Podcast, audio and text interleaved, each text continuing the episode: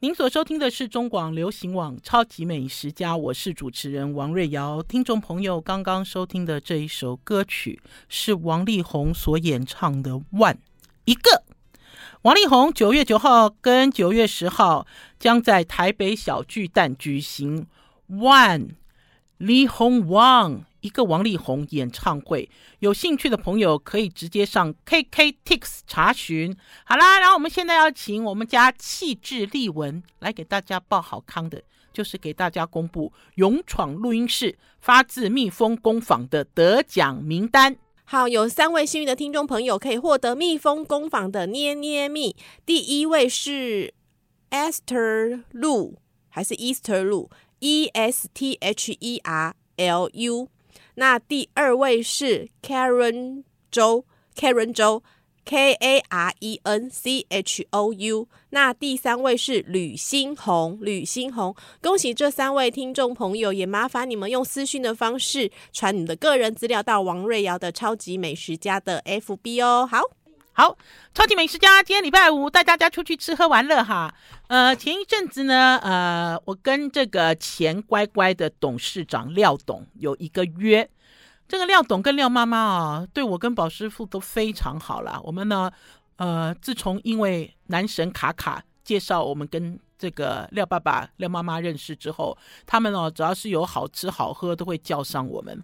呃，在上一次呢，我带廖爸爸跟廖妈妈去吃呃烧肉绅士，哈，这家就是从这个上海米其林干杯原班人马，就几个关键人物，三个关键人物人物回到台湾，然后在上海跟在呃台湾都自立门户开自己品牌的这个呃烧肉绅士，我就带廖爸爸跟廖妈妈去吃，哈。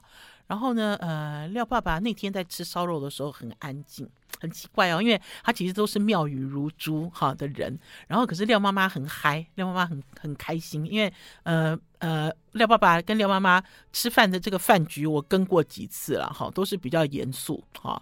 呃，有一次也带我去美福饭店吃米其林一星的米香台菜，哈，然后规模很大，哈，因为他就包了一个好大的包厢，然后那天呢，连这个美福饭店的总经理 Gordon，还有他的娇妻，哈，千惠，哈，千惠姐姐，千惠妹妹啦，千惠妹妹，他们都有一起来，啊，所以呢，呃，我很喜欢跟他们吃饭，因为他们很好客，然后我记得呢，上次呢，廖爸爸跟呃，廖妈妈还特别特别跟我约哈，约在台中，她告诉我说，哎，台中有一个西班牙主厨，他好喜欢哦，哈。她说呢，她一直都有追踪这个西班牙主厨的讯息。她说，因为这西班牙主厨啊，几年前曾经呃短暂落脚过台湾，哈，那所以他们就很喜欢这个主厨的风格，哈。然后那天呢，呃，就等于是他的女儿，哈，他的女儿，哎，他的女儿之后会来上我们超级美食家。呃的节目哦，哈，因为他们在积极在推推动推动这个未来肉，哈，就是有一个未来肉的市场，他现在是未来肉的专家，之后呢会请那个 Irene 来跟大家聊天，哈，反正他们就很好客，哈，然后很有趣。我记得那一次在台中哦，也是都很很巧啦，因为呃，同样的那一天，我中午的时候呢飞去嘉义，哈，呃，不能讲飞去，因为现在不是坐飞机，现在是坐高铁，跑跑跑跑跑跑去。跑去嘉义，你妈就是 Alan 的妈妈请客设宴，设宴在八斗子海鲜餐厅。我要跟听众朋友报告的是哦，这支影片哦，现在在我的 FB 里面哦，还是在 YouTube 里面哦，大家都热烈看、热烈讨论。我今天早上才认真看了留言，哈，因为大家知道这个事情很多，而且我这阵子一直出去，我都一直在剪片，我都没有时间跟这个呃粉友、粉丝好一起互动。哎，我发现好精彩哎！我发现在八斗子下面的留言好精彩哦，有有大部分的人都说哇。这么贵哦，你们这么会吃哦，哈，然后还有人经验说，哇，怎么搞的，在那个不靠海的地方有这么好像有一个海参馆的水族餐厅哦，然后呢，也有一些人留言就酸溜溜了，他就讲说：“哎，你们可以一边看着鱼，一边吃海鲜，这样鱼于心何忍呢？”哈，你知道，就有一些这样子的留言，很有趣。哈，有趣的原因是因为其实这家餐厅并不是新开张，然后甚至于是在这个留言里面，我还发现了一个新的讯息，就是八斗子的原址在眉山。哈，然后原来的老板听说又在筹备一家新的餐厅。哈，那如果是以八斗子这样子的规模来筹备的话，我觉得这个新餐厅应该是哦，你知道搞。不好又是另外一个水族馆餐厅的复制。好，不管怎么样呢，那天呢，反正我中午的时候人在嘉义吃饭，然后呢，呃，乖乖的这个大女儿 Irene，还有说瑞瑶姐，瑞瑶姐，你你你你你提早回台北，然后你可以跟我们在台中会合，好，可以跟我在台中会合。他说这样的话，我就可以去吃，呃，他自己他们全家人都很很喜欢的这个西班牙西班牙料理。的这个主厨的菜，那所以那天呢，我跟宝师傅两个人就风尘仆仆，中午就杀去，呃，晚上就杀去台中。而且那天哦，去台中的时候好可怕，那天在台中刚好，有那个，我还记得有那个气象报告预预报有豪大雨。好，就我们抵达台中的时候，就是豪大雨，噼里啪啦这样子，直接这样子降落下来。那所以我们是几乎是凌晨落汤鸡，冲进了这个餐厅里面。然后进了这个餐厅里面呢，呃，老实讲啊，这个餐厅的主厨我认识，这个餐厅的主厨是一个西班牙人，而且还蛮有名的。而且我记得他二十年前刚来台湾的时候的第一场餐会。二十年前，他刚来到台中的第一场餐会，那一场餐会我就有参加，而且他那个时候的餐会就是打着米其林分子料理。米其林分子料理这样子的一个头衔，在台湾开店，可是他其实没有在米其林餐厅担任过大厨，他所呃主持的一些餐厅也从来没有得过米其林星星，不管是在台湾或者是在中国大陆。可是呃，台湾人对他的好感度蛮高的，因为他长得蛮帅的，而且蛮有个性。好，我们要先休息一下，进一段广告，再回到节目现场。I like 您所收听的是中广流行网《超级美食家》，我是主持人王瑞瑶。今天来跟大家介绍，这应该是饭友吗？不是，不算饭友哦，应该是很爱吃、很懂得吃，也乐于分享的我的好朋友，前乖乖的董事长廖董，还有廖妈妈，还有他的女儿 Irene。呃，好啦，因为那天呢去了台中之后，就吃了。呃，算是精彩的一顿西班牙料理了。它的这个精彩度呢，是因为在料理里面呢很轻松，而且呢你是跟这种呃你很熟的朋友一起吃，而且那天呢还意外的认识了一个新朋友，呃，这个就是捷安特的董事长哈，呃，很好玩，我觉得席间大家聊天哦很有趣。然后呢，呃，这个女董事长啊还还其实她是跟蓝轩很好，是蓝轩的好朋友。我们还稍微寒暄了一下，可是哦，我跟兰萱不一样哎，听众朋友，你们看兰萱哦，兰萱好像土鸡，我好像一只肉鸡，因为兰萱哦可以到处去骑车，然后呢做瑜伽做运动，身体好得很。我都不是，我跟宝师傅两个人就沙发族，好也不动，然后就一直爱吃，很开心。好，好啦，然后呢，这个廖妈妈呢，呃，之后呢就约了一场，她说，哎，瑞啊瑞啊瑞啊，她说我约到了民福台菜，听众朋友，民福台菜是米其林台北指南。就是来到台台北台湾来做评鉴的时候，本来是很低调的一家台菜餐厅，因为拿到了一星，哈，然后而声名大噪。其实以前哦，民福台菜就很有名，可是以前呢不会做菜给观光客吃，因为呢，他这个餐厅呢很小，光是做给企业家，哈，还有那个呃饕客，像我们这些饕客，其他生意就接不完嘞。我记得我有一次去采访的时候，还有陈安琪老师，安琪老师呢也很熟，听说傅老师傅培梅老师也蛮喜欢。然后那次呢，呃，我跟安琪老师去，然后在采访的时候，我记得是我邀请了安琪老师跟我一起同行，那所以呢就采访了他的佛跳墙，然后呢他们还炒了一个米粉给安琪老师吃。那个时候我其实，在二十多年前就知道，原来点炒米粉跟点炒饭不一定有，哈，呃。它其实应该是熟客点才会出，哈，或许你会觉得说怎么那么奇怪啊？炒饭那个炒米粉跟炒饭这么简单的料理，为什么一定要出给熟客？当然一定要出给熟客啦，因为呢，炒饭跟炒米粉它所花的功夫比较长，哈，它所花的功夫比较长，那所以呢，它光是炒这个东西，到就要花比较长的时间，所以呢，呃，他们通常。呃不轻易出这两道菜了，算是隐藏版美食，尤其是蛋酥炒米粉。我在二十几年前第一次吃的时候就非常惊艳，因为呢，它跟我们所在家里炒的米粉不一样。在家里炒米粉，你会加高汤，会加水去焖，他们不是，他们其实是硬炒出来的，所以呢，这个米粉很有嚼劲。那所以呢，那天呢，廖妈妈就跟我讲说，要不要一起，好，大家一起约着。那结果呢，好死不死的那天呢，宝师傅要上课，好，所以就只有我一个人，我就很没有道义哦，我就跟宝师傅说，那我自己去咯。我自己跟廖爸爸、廖妈妈去明福吃饭哦，好，所以我们就去了。呃，大概约十一点半，就到了这个店门口的时候，才发现说，哎，他十二点才开门，而且是准时开门，就是他的铁门是拉下来的。那当我们站在这个店门口的时候呢，我们就说，哎，在这条巷子里哦，就同样这一条。中山北路二段，我记得是一百三十几巷，就同样这条巷子里，还有另外一家超人气的名店，叫做圆山老崔蒸包。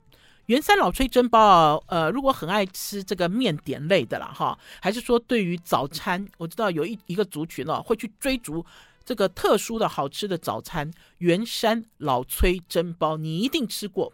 我记得那个时候我刚认识宝师傅的时候。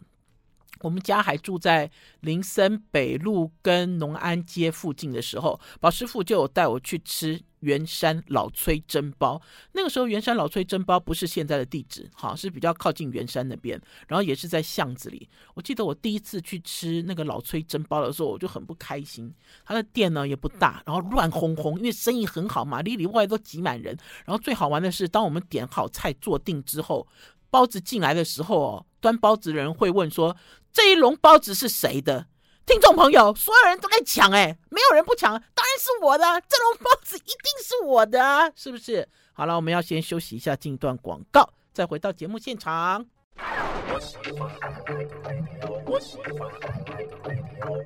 我是王瑞瑶，您所收听的是中广流行网《超级美食家》。好啦，终于带大家哦，要去吃好料哦。其实一路带大家在吃好料了。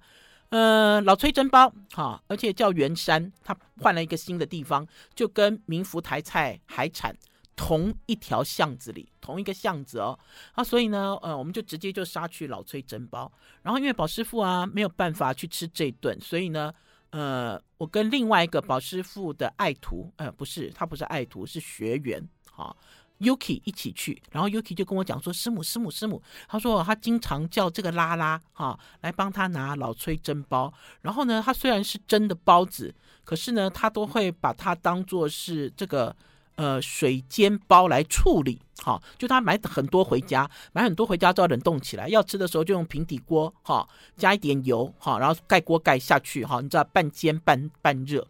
我要先介绍一下这家这家包子啦，这家的包子哦，我就讲说，我以前呢，宝师傅带我去两次，我都很不喜欢这种乱哄哄，它其实是一个武场，而且因为它卖的是早餐，然后所以呢，在之前呢，我在店内内用的时候，我的印象没有很好。还有哦，它的包子哦，不是你想象中这样子圆的，哈，然后打折的，哈，就是打很多折的那种包子，它的包子不是，它的包子像长大的水饺，我可以这样讲吗？然后甚至是大一号。不会包包不好的水饺，为什么会这样子呢？影片已经上传了哈，圆山老崔蒸包哈，我下的标题是这么丑的包子还这么多人喜欢，哈，还是说这么丑的包子还卖得这么好？他们家的包子哦，真的是以丑著称啊，连老板娘自己都说我们家的包子就是丑啦。他说小孩子来吃哦，都说我卖的是丑丑包，好啊，为什么他这个肉馅哈？没有包在里面，因为很难包，因为他把肉打得很发。他啊，在包这个包子的时候，哈，两盆绞肉馅，一盘猪，一盆猪肉，一盆牛肉。这个猪肉馅哈，拿出来的时候，你这样子摇它哈，它还这样端端端端耶。你知道肉馅会端端耶，所以等于是肉馅都已经打发成贡丸还是鱼丸的状态，这样端端哦，哈。那所以呢，他们在包起来的时候，又要把肉馅包很满，然后这个包子的外皮哦，通常都合不了，那所以他们都破掉，好，就是所谓讲肉馅的包子。可是关键是在于这个肉馅的包子在蒸的时候，嘿，还真厉害，肉也不会掉出来，汁也不会流出来，好，它就被它含在里面，虽然它有孔隙有缝隙，不管怎么样，因为呢，我那天去的时候呢，优琪就说：“哎，多买几盒。”好，他说，因为他在家里就是这样吃。可是呢，我心里就一直在想说：“哦，对老崔蒸包的这个想法，就是哦，他好混乱哦，都破坏了我吃早餐这种 easy 的心情。”结果我们一进到店里之后呢，发现他没有内用。嗯、老板娘就讲说，自从疫情之后，他们就不开放内用。那我就问老板娘说：“那你们什么时候要恢复可以内用啊？”啊，在。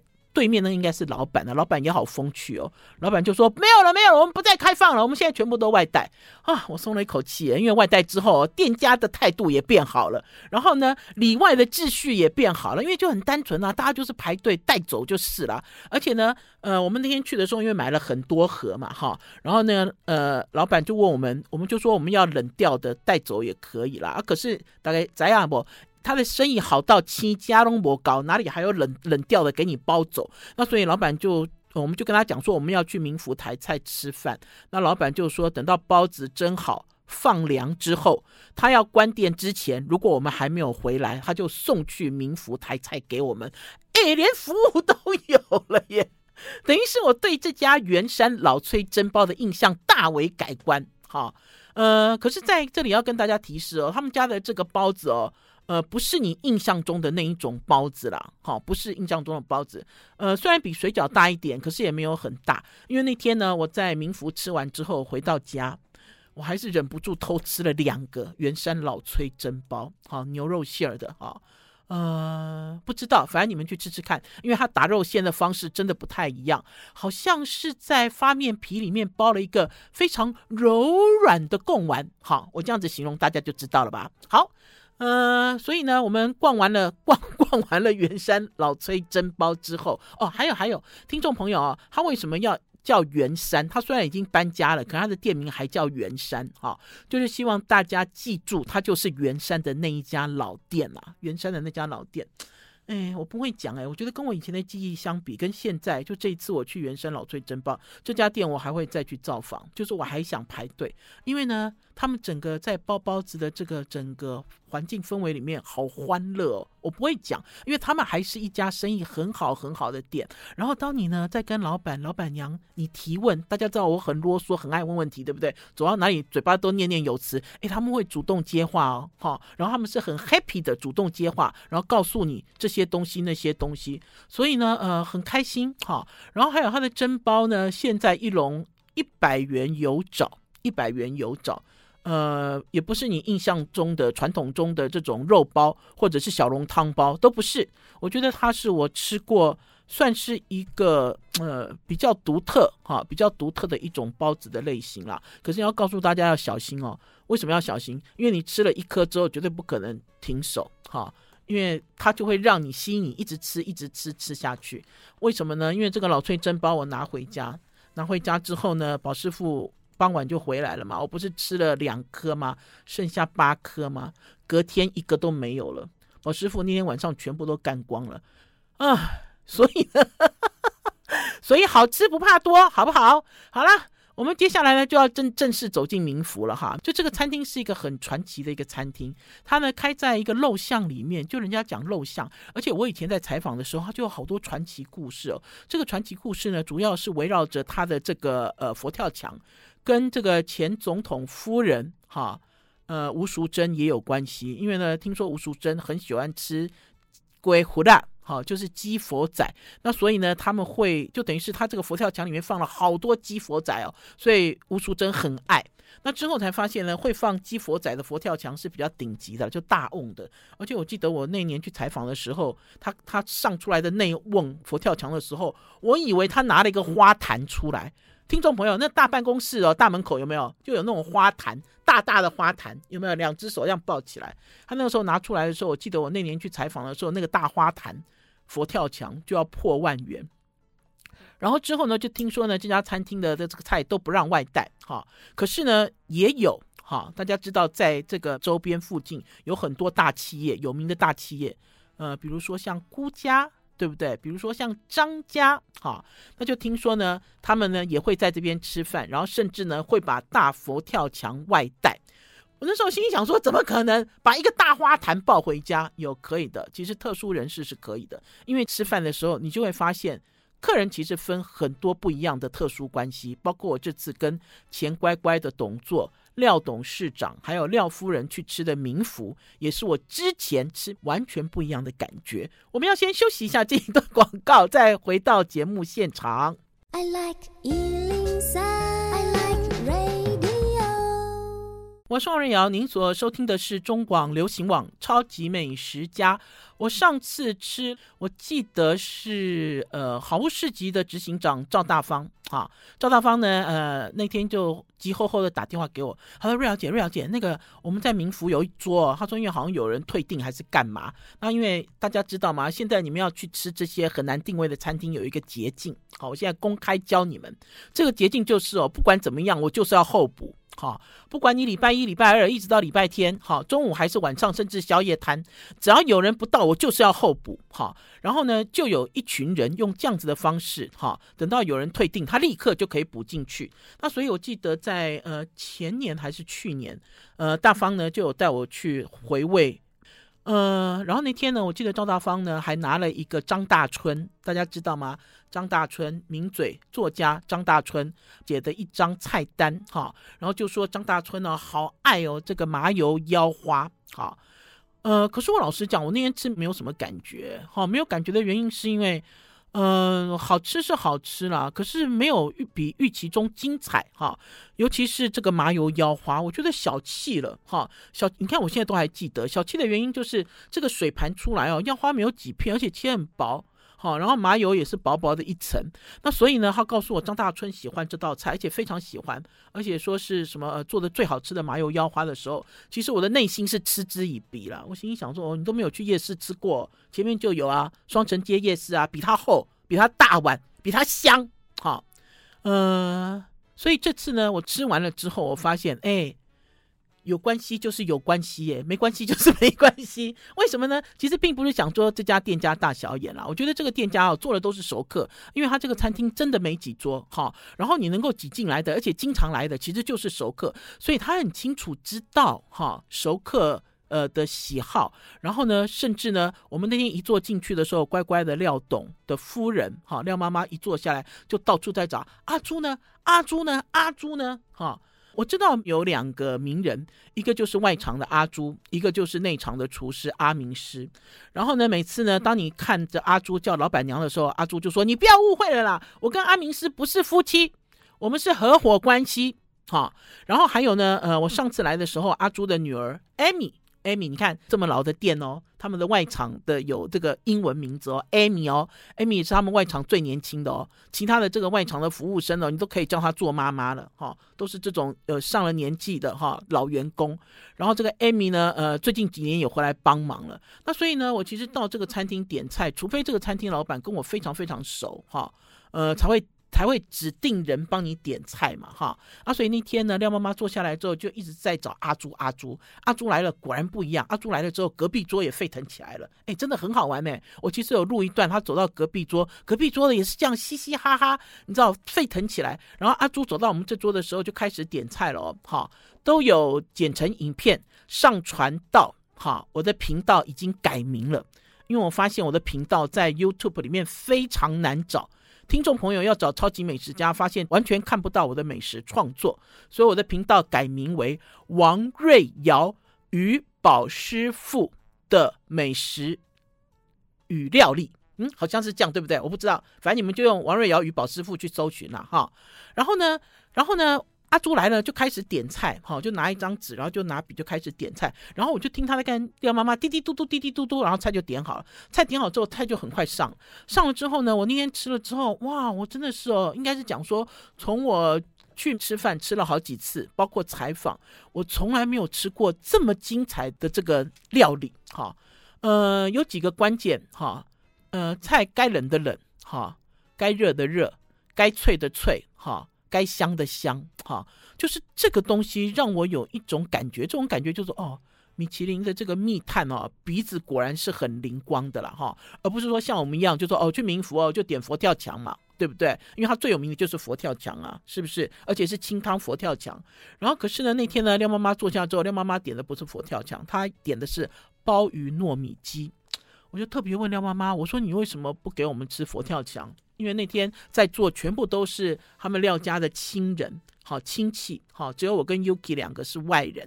那所以我也知道廖爸爸跟廖妈妈都把我们当亲人一样看待，哈，因为因为什么？他弟弟来吃饭，他女儿怎么样？然后廖 廖妈妈很好玩，她其实私底下有跟我讲为什么。可是哦，我手机打开要录影的时候，她就一直笑，她说你要害我。我就觉得很好玩。他说：“你要害我，要讲真话。”我说：“没有啊。”我说：“廖妈妈，你为什么要点这个鲍鱼糯米鸡？”然后廖妈妈就说：“她就喜欢这一道。好，菜点很多，这个出菜哦，真的好像流水席一样，一道一道出。可是有几个东西让我印象很深刻，其中一个是炒山蔬。听众朋友，炒山蔬有什么好介绍啊？没错，我也是这样子啊。因为第一道菜上来的时候就炒山蔬啊，我连夹都不想夹，因为呢，炒山蔬这个。热炒店就有啊，而且炒山蔬有的 不知道，它其实就吸引不起你的注意。可是炒山蔬上来之后呢，廖妈妈帮我夹了一块之后，哇，它的山蔬又绿又清脆，而且非常好吃，又没有涩味。最重要的是呢，它这个菜的新鲜度，你吃一口就知道了。除了炒山蔬之外呢，我们那天呢，呃，还吃了，当然有吃麻油腰花，尤其是麻油腰花这一道。麻油腰花这道在上桌的时候哦，我自己录影的时候就忍不住讲了一句话。我说哇，跟熟客来吃真好。我说因为这个麻油腰花啊，跟我上次来的他端出来的完全是两回事。如果大家不相信的话，我就会去调照片，好，做成同一张照片给大家看。就是我之前哈呃吃到的这个麻油腰花，跟那天去吃到的麻油腰花状态其实不一样哈。呃，厚薄度啊，分量啊都不一样，搞不好，搞不好，呃，廖妈妈有多加一点钱呐，哈，搞不好有这样子也不一定，哈。那除了这道之外呢，那天呢还吃了这个呃炸乌鱼欧黑根，哈，它其实就是炸乌鱼的胃，哈，呃，沾上了薄粉去炸，然后要趁热吃。我觉得大家喜欢吃这个根，哈，根是什么啦？你很常吃的是龟根嘛，对不对？鸡胗、鸭胗，哈，可是当变成乌鱼胗的时候，它有这种胗的特质，可吃起来更柔软，好柔软的味道，而且也没有所谓的那种内脏的这种独特的风味了，哈，就很好吃。然后呢，我们还点了粉干，粉干这个特别经典，因为我已经好久好久没有吃粉干了，因为如果要吃粉干呢，一定要去传统的七咖米店，而且是特定的几家。我妈妈也爱吃粉干，因为粉干做得好哦，哈，它其实是呃呃，它其实是看起来很深，好，它其实是嫩而不生的一个状态。那天呢，它的粉干厚切一公分，将近一公分，没有一公分有零点八，哎，我这样会不会太夸张？到它如果没有切给别人这么厚怎么办？好了，零点五好了哈。那所以呢，吃在嘴巴里呢，你这样嚼一嚼，全部都化了，就是这种入口即化的程度。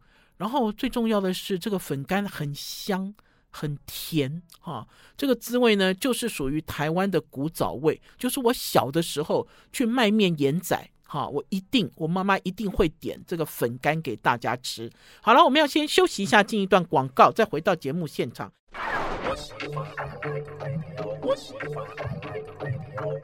我是王瑞瑶，您所收听的是中广流行网《超级美食家》。今天是钱乖乖的廖董，还有廖夫人带我们出去吃喝玩乐哦。好啦，带大家去这个米其林一星的台菜。然后呢，听众朋友，你们去台菜餐厅会点姜丝炒大肠吗？大家会认为姜丝炒大肠是哪里的菜？客家料理嘛，对不对？你去客家餐厅一定要点姜丝炒大肠，可是你会认为你仅走到一个台菜老店会点姜丝炒大肠吗？我给大家看一下姜丝炒大肠，他们家的大肠啊是这种外省刀法了。外省刀法是什么？就是如果你去这个呃川菜馆去去吃这个大肠，不管是炸大肠啊还是之类的做法，大肠会切成一条条的条状。然后我觉得这个大肠刚上来的时候呢，呃，廖妈妈说这是。那个姜丝炒大肠，我心里就在笑了。我说有被客家味道沾染到了，可是我吃的时候不是诶，这个大肠是台式大肠，它是卤过之后再回炒，而且用的是豆酱炒，超好吃。而且这个大肠好柔软哦，又柔软又不烂不恶心，然后吃起来之后我有一种垃圾感，垃圾感啊！听众朋友，没有想到吃到肠子有垃圾感，虽然听起来蛮恶心的，可是它的这个大肠真的是一绝，我从来都不知道明福有姜丝炒大肠这么好吃的一道菜哈。呃，好，给大家看一下这个粉干，这个粉干的厚度。这个粉干呢，切薄了就没意思。这个粉干呢，做的很好，切这么厚，好，吃起来很有感。而且他们家的粉干不是失血的粉干。有的人哦，为了怕这个粉干哦，有很多这种呃味道，味道比较腥，那所以会走水走很久，所以粉干本身都没有干的味道了。可是他们家有。然后另外呢，我那天呢，廖妈妈还点了一个叫做呃烤九孔。这个烤九孔上来的时候，其实它的个头跟鲍鱼差不多大了了哈。然后上面呢，呃，用美乃滋挤上去，挤上去之后还涂了一层他们自己的酱油特调酱。那上桌的时候闻起来呢，很像蒲烧鳗的味道。哈，老实讲呢，我对于这个美乃滋焗烤的料理完全没有兴趣。哈，第一它不可能好吃，第二它吃了只是让你变得更肥而已。可是呢，这个烤九孔上来之后，就会发现它的美乃滋没有化掉，诶，就它的美乃滋没有化成那种恶心的水状。然后呢，最重要的是这个蒲烧鳗的香味实在太诱人了。然后呢，我就叫廖爸爸，我就说廖爸爸你怎么吃啊？我说因为这个九孔。烤九孔你要怎么吃？就廖爸爸拿起来放进嘴里，啊，一下就把它吃下去了，好大一颗，就整个就把它吞下去了哈。我自己也拿起来，要赶快这样啊一下，哇，好过瘾哦！我没有吃过这个台式的烤九孔是这样子的味道，这也是我第一次吃到这样子的一个料理风格。嗯，好，然后呢，最后呢，给大家看一下他们家的这个鲍鱼糯米鸡汤。刚刚其实有讲啊，一定要点的就是佛跳墙嘛，哈。呃，我也是在吃佛跳墙哈，然后就会发现他们家的鲍鱼糯米鸡其实是饕客点菜必点哈的一种呃隐藏版哈，就是如果你进到这个店，你点了这道汤，就表示你是内行的哈。然后我要讲哈，这个鲍鱼糯米鸡哈，我吃完之后，我立刻就把阿朱姐找来，我说阿朱姐这道。汤可以外带吗？就是我可以点一道汤外带带走吗？就阿朱姐说不行。我心想说，我跟廖爸爸、廖妈妈来还不行哦。好，我就试图在结账的时候又问一次，就阿朱姐说不行啦。她说不行的原因是因为啊，他们自己做店内哦都。都维护啦，哈，就是店内要做的给客人吃的都要花很长的时间，所以他不能再弄一盅给我带走。可是我真的很想哎，我甚至还问他说：“你们年菜的时候有出这道汤吗？这道汤实在太好喝了。”听众朋友，我们超级美食家哦，有很多年哦，跟大家推荐日方真传的糯米鸡汤，对不对？大家记不记得？呃，他有时候用宝北极贝，有时候也用鲍鱼，可是鲍鱼的等级不一样，还有呢，就是汤的浓度不一样。嗯、我才发现原来鲍鱼拿来炖鸡加糯米哦，效果真的好好哦。而且这个糯米被包在这个鸡肚子里面哈、打开来之后呢，那一口糯米的鲜味你不会忘记耶哦，味道做的真好。好，除了这个之外呢，老实讲呢，因为隔壁桌呢，隔壁有一桌他比我们早到，然后呢，我就偷看到他们在吃米粉，然后我就给他偷录下来，然后我就问那个廖妈妈，我说我们今天有可能吃到炒米粉吗？然后廖妈妈说炒饭比较好吃，我说那我们有可能吗？廖妈妈说我们跟他塞奶好不好？我说我们跟阿朱塞奶，我们一直跟阿朱塞奶，我们一直跟他塞奶，搞不好有可能他会炒饭给我们吃。好，然后呢，呃，我看廖妈妈在跟阿朱塞奶的时候，阿朱也都不置可否。结果最后最后居然跑出来了乌鱼子炒饭，哇！乌鱼子炒饭出来之后，我们今天吃的这一顿进入了最高潮。哎，有没有很好笑？前面这么多好菜都没有进入最高潮。乌鱼子炒饭，大家就欢呼起来了。他这个乌鱼子切得很大力，然后他的炒饭很香，很香的原因是因为他花了很多功夫去炒蛋酥，就是蛋要炒得很细、很碎、很香，然后跟饭混在一起，哈，然后呢，他这个炒饭才会好吃。给大家看一下照片，哇，胖公公哎，他的这个乌鱼子炒饭的卖相虽然不怎么样。好，因为它炒的黑黑的，可是这炒饭真香，我觉得比炒米粉还好吃。然后最后呢，他们上的是呃一只咸青的昂金跟咸青的处女蟳，哈，因为呢把这个螃蟹压到最后面，然后也给大家看一下红鲟跟处女蟳有什么不一样啊？为什么要蒸两只不一样呢？这两只不一样的就让。同座的人，大家都可以吃吃看这两种螃蟹的味道不一样哈。呃，然后来第二点的一个甜点叫做芋枣。好，这个芋枣呢，呃，上来的时候就表示这顿饭已经将近尾声了。这个芋枣呢，也是一个非常非常传统的一个台式点心。哈，芋头里面有包啊，这个啊是豆沙，哈，应该是豆沙，哈，一点点豆沙，因为它不多。最重要是这个芋头，哈，打发的很松软，捏成球状，然后去油炸。然后他们家的这个芋枣好柔软，非常 soft，哈，也不会说油腻，或者是外面有一层什么壳之类的，哈。那天结完账之后呢，呃，超过一万五千元，哈，嗯，可是，一桌坐坐满满八个人，哈，差不多这样子，然后都吃得好开心哦。然后我那个时候我就在想，说我下次来，我一定要跟廖妈妈一起来。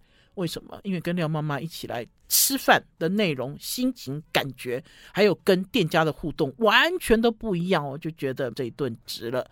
好了，超级美食家。今天的节目到此告一段落，下周一中午空中再见，拜拜拜拜，拜拜。